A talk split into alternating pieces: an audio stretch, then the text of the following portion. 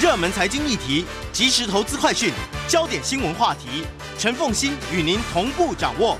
欢迎收听《财经起床号》。Hello，欢迎大家来到九八新闻台《财经起床号》节目现场，我是陈凤欣。回到今天的焦点专题，我们要来谈 CPTPP。在我们现场的呢是中华经济研究院 WTO 中心资深副执行长李纯，李李呃李副执行长，副执行长早，早呃副执行长，还有各位听众、各位观众，大家早安，也非常欢迎 YouTube 的朋友们啊。昨天呢，其实呢，我看到消息说，台湾呢应该会在今天正式的宣布递建，然后呢要申请加入 CPTPP 跨太平洋伙伴全面进步协定，我就在想说，哇。我们是不是太神准了？我们这么早就已经安排好，今天刚好要请李副执行长来谈 CPTPP，就让我其实我我来见证一下，其实这个 呃凤馨以及团队上礼拜就已经敲定，今天我们要谈 CPTPP，所以让我昨天我听到之后，我们正式加入这个消息，让我不禁怀疑说，我们这里是不是这个真正引武者、施压者哈，让台湾政府可以在就一个周末，一个 long weekend，我们就是中秋节之后就突然改变了。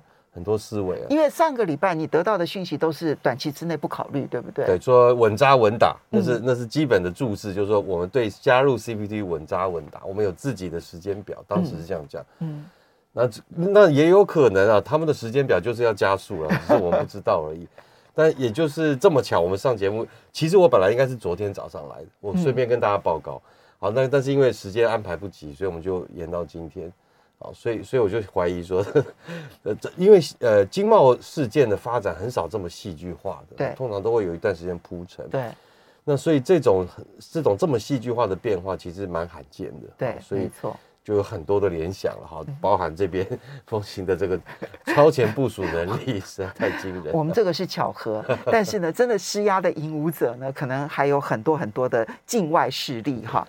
好，不过我们先来，因为现在呢。这件事情受瞩目，因为两岸都正式要申请了。就中国大陆其实是在上个礼拜正式的递建纽西兰，然后呢申请要加入 CPTPP。对，那通常来讲，就是要加入 CPTPP 之前，因为它十它是共识决，十一个国家每一个国家都有否决票，所以呢，那么呃理论上来讲，它是应该已经经过了一轮的初步协商，对，甚至于可能两轮的初步协商。他必须要先这个接收各个国家，到底每一个国家你要提的条件是什么，谈判条件是什么？对，他让内部去做判断，说我可能有机会达得到，才会去递件，对不对？好，所以上个礼拜是中国大陆，那这个礼拜是台湾，所以就更受瞩目了。我们来为大家解释一下，大家都说 CPTPP 是一个全球最高标准的国际经贸规则，我们来。谈一下为什么，然后，所以如果这么高的一个标准，又为什么要加入？好，呃，我们它的所谓高标准，我们可以分呃至少两三个层面来看啊。第一个，CPTPP 它还是一个传统的自由贸易协定，嗯，所以它里面的核心成分之一呢，当然还是所谓关税的减免，好，还有这个投资以及服务业的市场开放，嗯，这个就是呃，就是最最典型的 FTA 必要的元素了哈。嗯那我们来看这个，以这个关税减让来看的话，呃，通常呃，譬如说呃，去年签署的那个 RCEP，就是东协加加六的那个 RCEP 啊，他说他的零关税比例大概可以冲到九十 percent 以上，嗯，也就是说，这个像台湾一万项的产品啊，里面有九千项的关税，好，会立即变为零，或者是说会在五年或十年内变为零，好，这叫做九十 percent 零关税的意思，嗯，那这个标准在 CPTPP 呢，基本上是百分之百。哦，百分之百，嗯，所以 CPTPP 定的那个标准非常高，就是它原则上希望所有国家在降税期程最后的那一年，所有的产品的关税都要移除。当然不是百分之百同时立即零关税，是，它可能每一个国家在谈判的时候，它都会有时程表。这就是他们唯一要谈的东西，就是分期付款的期数是多少啊？嗯，第一个他们要谈的说立即降为零的比例是多少啊？譬如说，呃，加拿大。或者新加坡，呃，新加坡不算，它本来就没关系，全部零关税。他们这个立即降为零的比例可能都超过百分之八十，嗯，所以它生效那一天，它就会把八成的产品的关税都就移出，嗯，剩下的二十个 percent，好，它就大概分呃三五七年来完成，嗯，那像越南，它有一些产品，因为它是呃开发中国家哈，所以大家同意给它比较长的调试期，所以它有的产品可以拖到二十五年，嗯，啊才降为零，嗯，这是我们开玩笑说，这是 CPTPP 谈判的对那个内容，就是不是。我要保留多少关税？嗯，而是你可以用多少时间去把这些关税全部移除？嗯，好，那从这点来看，这个确实是目前为止，呃，FTA 就是自由贸易协定里面一个算是一个高标准的这个这个天花板了了哈。嗯，呃，所以包括农产品都必须是零关税，这个是在很呃绝大多数的 FTA 当中几乎是几乎都看不到的，就非常罕见。当然，当然，呃，就是有一些。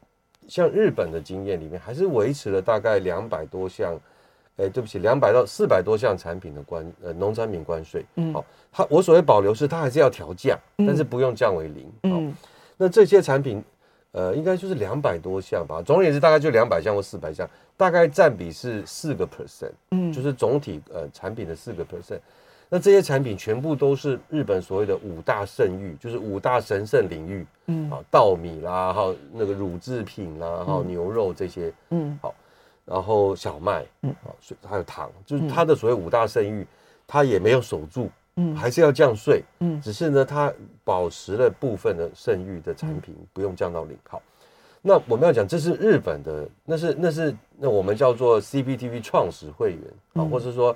呃，第一班的学长姐的待遇了哈，后进的国家大家都预测很难取得这样的待遇。嗯，不管是越南的二十五年，对，或者是日本的两百多项的农产品，大概其他国家都没办法，大概大概没有办法超越，只会只会比它更范围更小，没有办法突破了。哈，所以我想那个是我们的一个呃期待，但是可能不能用那个当成我们合理的这个结果，大概很难做到那样的情况。好，这是一块，就是关税。那呃，服务业跟这个投资的，就是外人投资的开放限制，原则上也是要全部移除。嗯，好，那这是市场开放。第二个高标准的再谈的，就是所谓新的规则。好，譬如说它里面关于这个行政程序的透明化的要求，是其他的协定罕见。哈，譬如说，呃，WTO 有说啊，你这个法规草案要要预先公告征求意见，他就讲到这就停了。嗯，CPTPP 直接压一个时间六十天。你一定要提早六十天预告，嗯，这就是为什么台湾在二零一六年，好，就是变从本来我们只给十五天哦，预告期只有十五天，现在就把它延长到六十天一个主因，嗯，然后就是我要做什么事情，我假设我现在宣布的话，也要六十天之后才可以生效，哦，那个更长了，那个可能他他建议是半年。哦，我我所预告期是现在有个草案。哦，草案我准备想要去定这个法，或者说我想要修这个命令，嗯。那这个草案就要先要要在它生效前六十天，等于是我在开第一场公听会之前，先要公告六十天，给大家我才能够开始讨论这件事情。对，嗯嗯。然后他还有，您刚才正好提到第二个有趣，他有要求法规要隔离，给予合理调试期，嗯，好，原则不低于半年，嗯，就是像台湾很多就是生效当日生，呃，不是公布当日生效，嗯，所以产业有时候就措手不及，哈。那 CPTPP 说，我们尊重你公布法规的权利，但是你也要给产业调整嘛。我举个最好例子，以前发生过，我们一公布一个食品包装的那个规则改了，结果呢，食品厂所有的一一亿多台币的那个包装都不能使用。嗯，我们就问老板说，那你就改标。他说开玩笑，改标谁敢买啊？台湾看到一个食品包标签被贴过，那就不用卖。就感觉上面那个就是呢。呃，掩盖制造日期的，对对，所以后来就他就一一亿多元台币的那个，就直接丢就就就丢掉。嗯，那这就是调试期的意义。嗯嗯，那像这些 CPTPP 的，就过去啊，呃，FTA 很少讲到这么细的这种内部运作，就是所谓市场经济深化的一种做法。那然后这是呃第第二块，第三块它有很多新规则，好，譬如说电子商务，它现在这个它有一章叫电子商务专章，它在谈的就是说。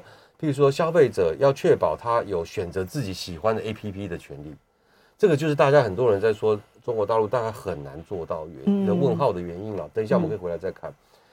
那像这些规则过去都不存在哈，还有什么 data 就是数据不能不能要求一定要存在境内啊，嗯，啊要要允许要各自的保护之前提下可以允许移动这些，嗯，这些都是新的规则哈，它现在已经变成很多后续的协定的标杆，嗯。好，所以大概这三个区块加在一起呢，就。才大家会说它是一个二十一世纪高标准的协定，所以一个是关税的百分之百，哈，降为零关税；一个呢是服务业跟个人投资，呃，跟外人投资要全面开放的，对，好。然后第三个部分呢，是它定定了一些规则，而这一些规则要求。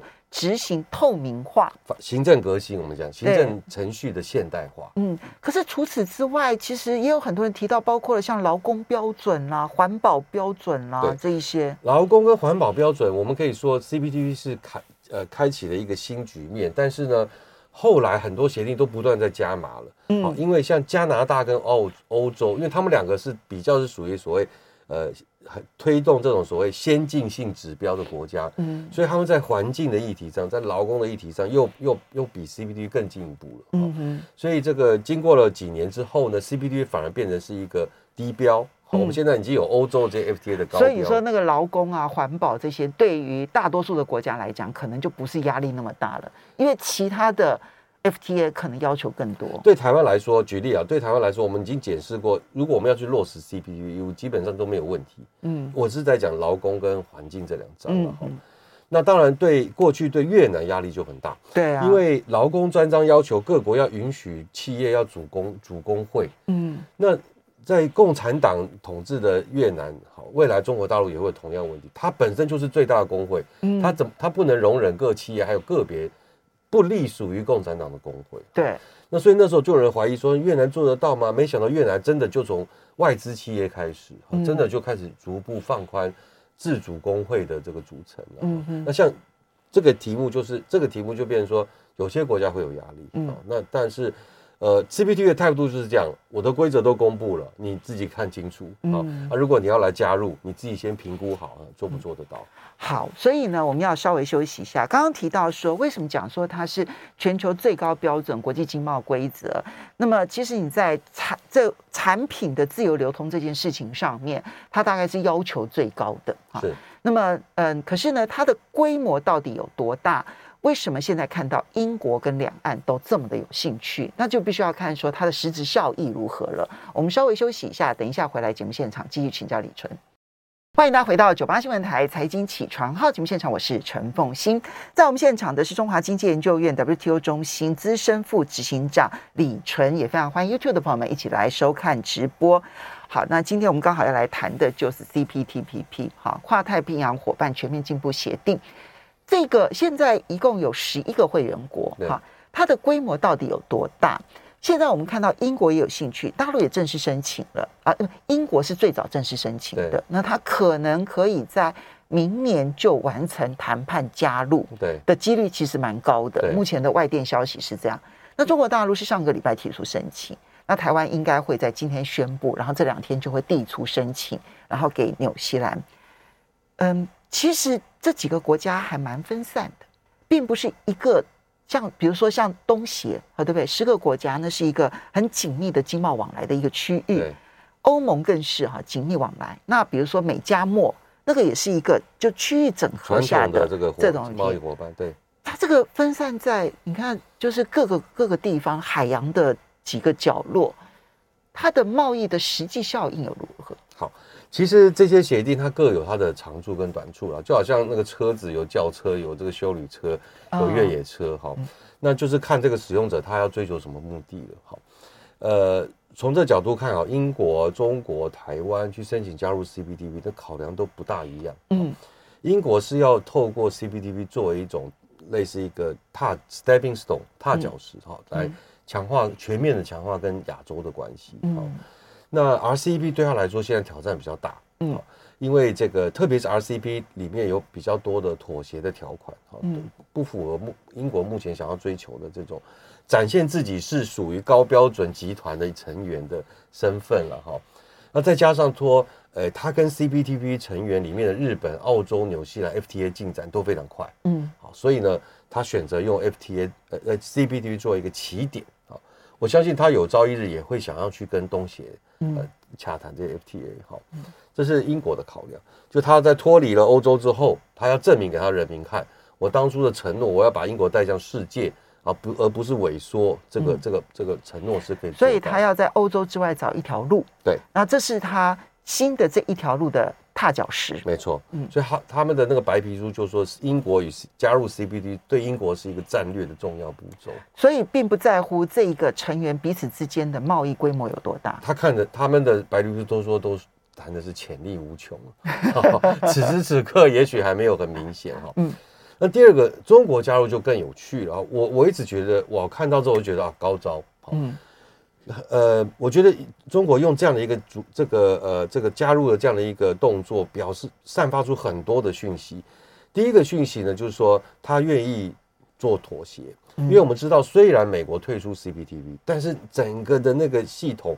各种条款的方向都还是在美国时代定定的，是是。那过去美国从川普一直都质疑说中国不守国际规则，哈，说一套做一套等等。那现在中国用具体行动说，好啊，我加入你美系最典型，你最高标准，对我我都愿意加入，哈，表示说我愿意做一些调整来接受你美国定出的经贸这个这个这个规则。嗯，美国很有趣，到现在都没有非常正式的回应这件事啊。嗯。这是第一个散发讯息。第二个呢，就是他借由这个方式，因为刚才我们前一段也讲到，他入会前一定，或是说他成立工作小组之前，要周游列国，把对目前的问题都处理掉。哈，是，所以可能说不定他早就想要处理他跟澳洲的问题，就他可能觉得去年过火了，他不需要得罪所有人哈，或者说他跟加拿大，他也要找个下下台阶来，永永远僵持，不是不是没有没有没有这个意义了。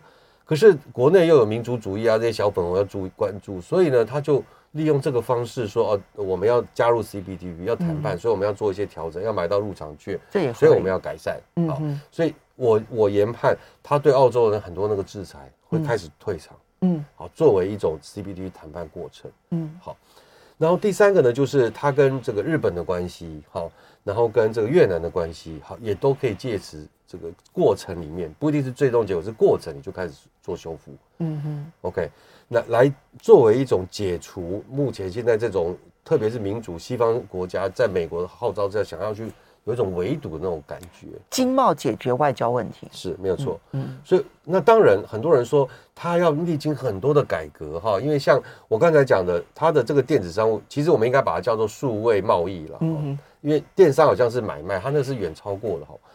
呃，数位贸易里面关于这个呃 APP 使用自由，嗯，看来他想要做一些，希望大家都有问号了，好说真的做得到，但是看起来他是想要做一些调改变，嗯，那真的他做了改变之后，我相信十年后的中国就不是我们现在谈的中国大陆，是一个另外一个国家，另外一个世界，它的体制可能变得更更有竞争力，对，OK，所以所以我总而言之，这些加起来我觉得是高招，引外力去改内部。是好，嗯。这一点，台湾对台湾来说也是加入 CPTPP 的，我觉得是最关键的一步哈。嗯，台湾上一次的重大改革已经是三十年前加入 WTO 的那个过程。好，呃，我不知道大家记不记得，当时我们还有公卖局，好，还有这个呃电信总局，还有公路总局，这过过去这些由政府在做的这些这些服务，就是公营单位的公司化是。还不是到民营化，就公营单位的公司化，然后公卖制度是完全的解那个那个消除了，对，所以现在大家就是只有税那个烟酒税法了哈，对，就是这个呃完全开放，可以有民间酒厂的，是对，当时是不行的哈，那那当然还有很多细节的这个调整了哈，呃，那是三十年前的，那三十年这中间，因为台湾也有改革的这些这些目标，但是我们按我们的方法，然后按我们的时间，然后。三三不五时受到干扰，然后政治又考虑很多，所以就非常非常缓慢步调。嗯、那反观说，譬如说像越南，嗯、大家都喜欢举，他就是透过跟美国，对不起，跟 CPTPP、跟欧盟，呃，签这些高标准 FTA 的方式来加速它的改革速度。一方面呢，它有特殊地位，哈，就是呢，美国呢硬拉着越南进入 TP 呃 TPP 的，哈对，就后来的这个 CPTPP。所以呢，确实给了越南很多的调试期间。所以你会发现在十一个国家里头呢，其实它是最特殊的一个地位，它的弹性最大，因为它的发展的这个位阶应该是相对来讲是落后的，所以给了它相当宽的时间去做调整。帮越南讲一句话，他其实真的拿到优惠也没有非常多，没有我们外界想象说哦，他是，所以他也下了很大的决心，他下了非常非常大的决心，嗯、以他的体质。来说的话，嗯、所以我们说它是一种跳跃式的成长。嗯，他就是好像五年内就转大人。嗯，实际上越南非常有野心的，它的目标是二零三零，他要进入高所得国家哦。嗯，只剩下八年哦。嗯，好，所以他们是有很很很很有野心的一个 vision 要去。所以借由这一些贸易谈判的目的，都是改革内部。是。那当然，对台湾还有第二个目的是其他人没有的，就是我们除了 CPTPP，大概没有其他 FTA 有机会。是的，我们因为现在目前为止像样的这个 FTA，大概就只有跟纽西兰，还有跟新加坡，对，稍微的像一点点样子。对，就是有模有样，而且有还有一些商业利益啦。我们前几天做了一个呃那个那个就是研究，发现说哦，我们对。纽西兰的那个电动自行车销路啊，成长了好几倍。过去几年内，哦，真的。那我们就访我们同事去访问业者，业者说啊，虽然纽西兰自行车本来就零关税，可是他说这个 FTA 之后气氛变得更好，哦，好通关就顺畅，有问题也比较好沟通。哦，所以 FTA 不一定只有关税的价值，还有非关税壁垒，就是尤其是通关程序的部分。或者说对话，你要去要你请请政府去要资料会比较快，嗯，好，然后这些资讯的或问题的解除比较有效率，嗯嗯。那对台湾来说，因为我们本来寄望美国 FTA，但拜登现在对双边 FTA 没兴趣，哈，那日本恐怕也不是看也会观察哈，所以 CPTPP、RCEP 更不可能，嗯。所以 CPTPP 变成是台湾可我不能说唯一，但是是非常极少数还有些希望可以加入的这种所谓高标准自由化协定。嗯，所以所以大家的考量都不大一样。好，所以呢，当然我其实你刚刚提到两岸之间的那个考虑，其实都有那种引外在规则，然后去改变内部的这样子的一个味道在。我我其实是有看到中国大陆在去年十月之前有激烈辩论 CPTPP。那时候，因为从美国一退出 TPP 之后，他们内部就开始有人在讨论说，那这样子中国要不要加入？这样子，他们就去研究了 CPTPP，就是里面很多的规则嘛，就包括了你刚刚提到的，就是数位贸易当中包括了数据的这一个、这个、这个归属的这个地方，然后还有包括了一些这个开放自由化的这个这个部分，里面很多的细节，他们里面的辩论是很激烈的。尤其是关税，其实中国现在目前为止，他想要发展的战略领域，其实那个关税都还不低。是，比如说台湾抱怨很久的工具机，因为他是一直想要发展。对，他就算在过去的 ECFA，他也没有给台湾零关税。对，给我们是传统的工具机，而并不是这个智慧的。对对。所以这一些，就他们内部辩论的非常的激烈的情况之下，其实我在看那个过程的时候，我觉得他们是研究好了。就是说要付什么代价才能加入？没错，没错。他他今天这个举动绝对是呃准备之后的。当然有一些他可能也期待未来要再做一些微调，但是基本的格局他应该是准备好。嗯，然后所以他们宣布，从去年十月他们宣布，我那时候就觉得他们是玩真，他们不是玩假的这样子。所以大家不能小看，果然他们就在上个礼拜就就就就就这个递件了。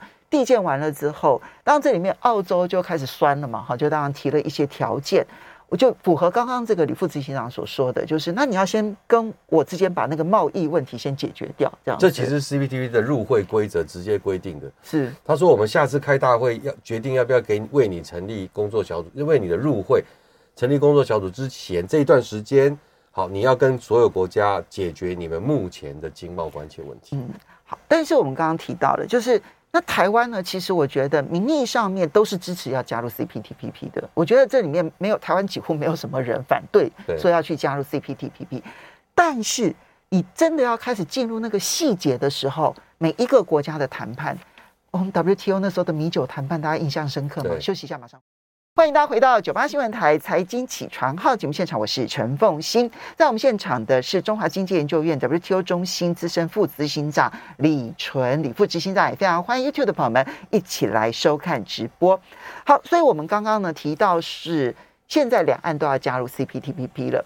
那呃，其实对于中国大陆来讲，很多人就提说这是一个高标，你的挑战很大，你想要去去符合这个标准，你做得到吗？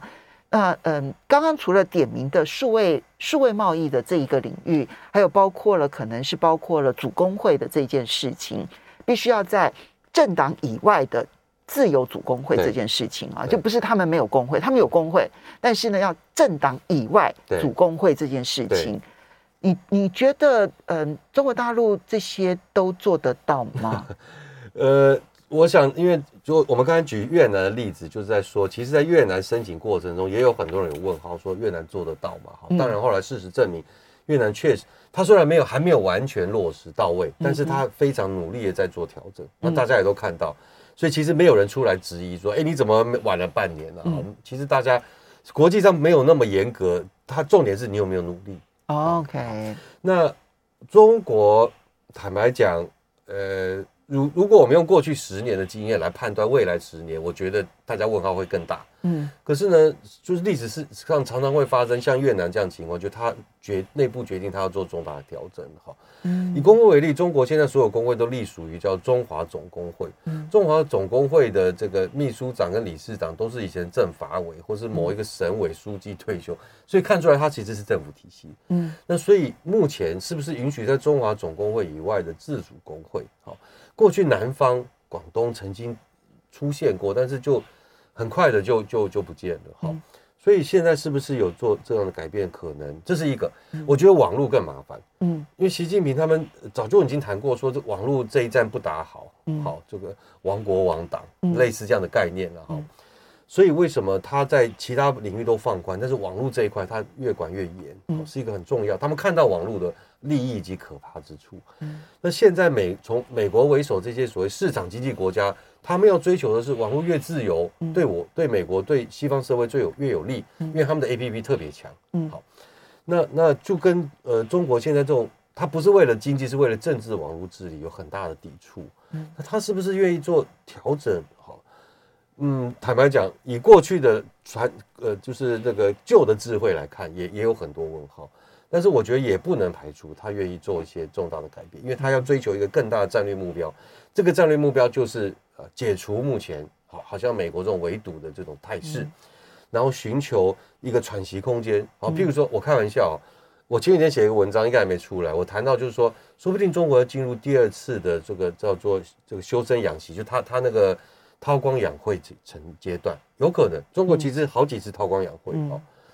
那如果他要进入韬光养晦阶段，那确实他有可能做这些调整。嗯，嗯，所以我我我说实话，呃，我已经没办法判断说他到底会还是不会，但是两者的可能性都还蛮高的。那台湾加入的时候，其实我刚刚讲的，就民众其实支持度是非常高的，是哈。但是呢，你也提到说，其实，在经济上面来讲，我们要付的代价是有限的，但是就是政治上面来讲很犹豫哈。我们到底困难度在哪里呢？呃，第一个，我们呃，比以关税为例了哈，我们最大的这个影响的对象当然就是农产品，嗯，因为其实台湾的工业农产品以外，其他这些制造业工业产品的关税已经不高了，平均关税只有三个三点多 percent，嗯，好，那里面当然有一些比较高关税，譬如说汽车，汽车关税十七点五。还有摩托车，这个是一定会降到零的。我跟你讲，如果要加入 CPTPP 的话，汽汽机车这个部分想要保有，其实很困难。当然，对日本来说，对，因为日本最大的贸易利益，日本一定会要求的。对，当然消费者应该要开心啦。对，以后当当然国产车的压力就会更大哈。Anyway，然后可是农产品的关税，像平均关税都还有十二到十五种上下。嗯，对。那 尤其是我们也有类似圣域的，就神圣领域哈。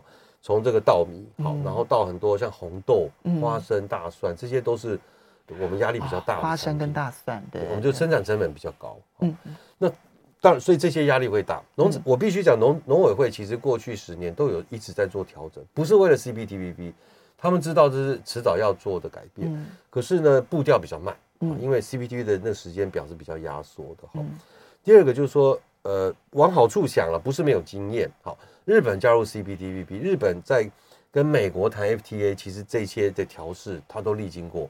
韩国在跟美国、欧盟签 FTA 也是一样好，所以，所以我我觉得如果日韩可以走出来，台湾一定也可以想。走出一条道路，只不过，但是在农一定是痛苦的，而且在那个农业的那个政治挑战上面会变得非常非常的大。我们加入 WTO 的时候啊，那个养猪场啊，从几千场合并合并关掉，一直到现在，后来变成几百。那不纯粹只是口提议的关系，不是，是为了规模经济，真的是为了规模经济。对，那那个过程，当时啦，因为当然因为那时候一九九零年代是我跑新闻的最最积极积积极的一段期间，我印象实在太深刻了。嗯，所以这就是我们一直在提醒大家说，三十年前台湾历经过这个，我我们还是走过来了。我们是花了十年调试，才终于在二零零一年加入。没错，对，重点是那前面十年的开放跟调整。嗯好，那呃很痛苦，但是现在我们很多的经济成长都是仰赖当时的改革释放出来的这种效力啊、嗯，效果。好，那三十年来，我们就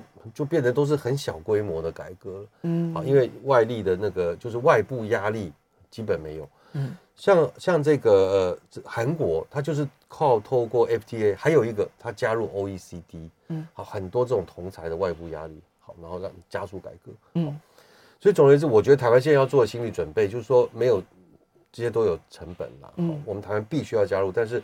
大家可能也要体认，就是我们必须要做一些调整跟改革。那这些改革是会对某一些来说是痛苦的。当当然，很多人就会问说，那如果两岸同时加入了，嗯、那不是两岸就必须同时对对方百分之百开放了？我我觉得蛮好的。而且这里面其实是刚刚提到了，包括服务业跟外人投资的全面开放哦，那就是比当初的服贸要来更开放的。是，呃，其实这我们应该就是对，没有错，就是看我们到时候那个承诺的情况了哈。我们应该这样讲，就是说，其实台湾的服务业哈，在我们加入 WTO 的时候，基本上开放程度已经是非常非常高了。因为我们那个入会时间比较短，所以那时候很多国家要我们扩大开放。好，那回来讲，就是说，我一直觉得，呃，两岸其实我们台湾对于现在对于呃，譬如说中来自中国八百项产农产品限制哈，对啊，那里面很多不是经济的考量。好，台湾其实在加二零零三、二零零四前后，阿扁总统时代就准备要开放。那后来因为就是两岸政治气氛变差，一直拖到现在没有没有处理，好，所以很多不是经济的冲击问题，是说政治上有没有这样的一个决定。好，所以你可以想象，光是地建的这第一步，其实它那个代表的是可能一个十年的大改变。是，我们要非常谢谢李纯理副执行。